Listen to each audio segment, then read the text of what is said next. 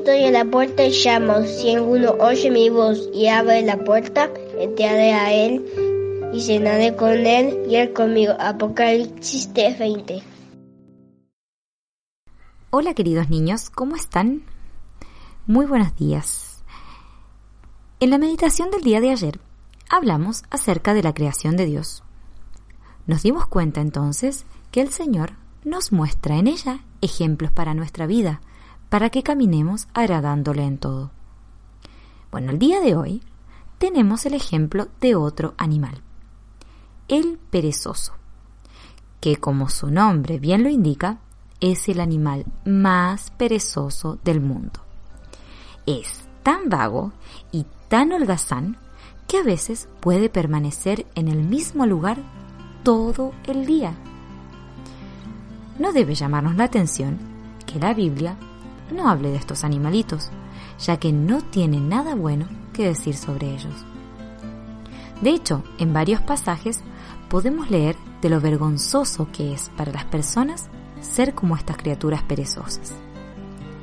Encontramos pasajes como por ejemplo, perezoso, ¿hasta cuándo has de dormir? ¿Cuándo te levantarás de tu sueño? Proverbios 6, 9. Quizá Dios, el Creador, permitió que el perezoso tuviera sus malos hábitos para darnos un ejemplo de lo que a él le desagrada.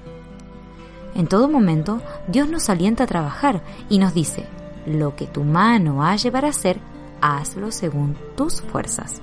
Eclesiastés 9:10. El perezoso vive en las selvas húmedas de América Central y Sudamérica. Se alimenta principalmente de brotes tiernos y hojas, principalmente de árboles. Los perezosos están completamente adaptados a la vida sobre los árboles desplazándose muy lentamente entre las ramas. Es muy habitual verlo colgado de los árboles boca abajo, sostenido por sus patas en las cuales se pueden contar tres uñas o garras afiladas que le sirven para agarrarse de las ramas y también para defenderse.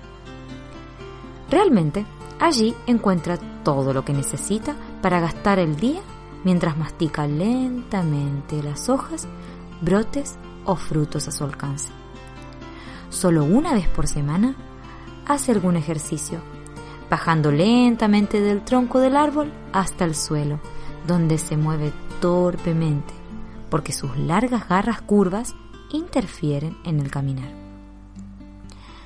Pero el tiempo que está abajo no es mucho, y pronto vuelve a su estilo de vida perezoso.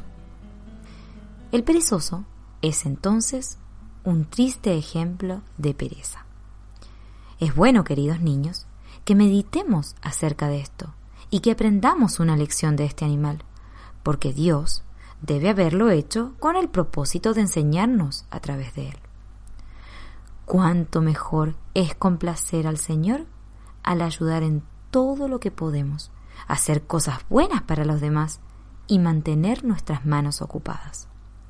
Pensemos en un versículo que hemos escuchado en varias ocasiones todo lo que hagáis, hacedlo de corazón, como para el Señor, y no para los hombres. Colosenses 3:23 ¿Qué buena acción puedes realizar hoy? Si quieres contarnos, estamos dispuestos a escucharte.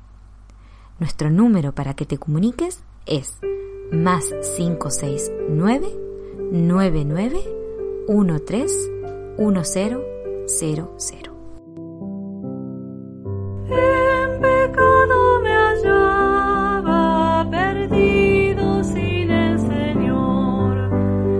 con su sangre preciosa.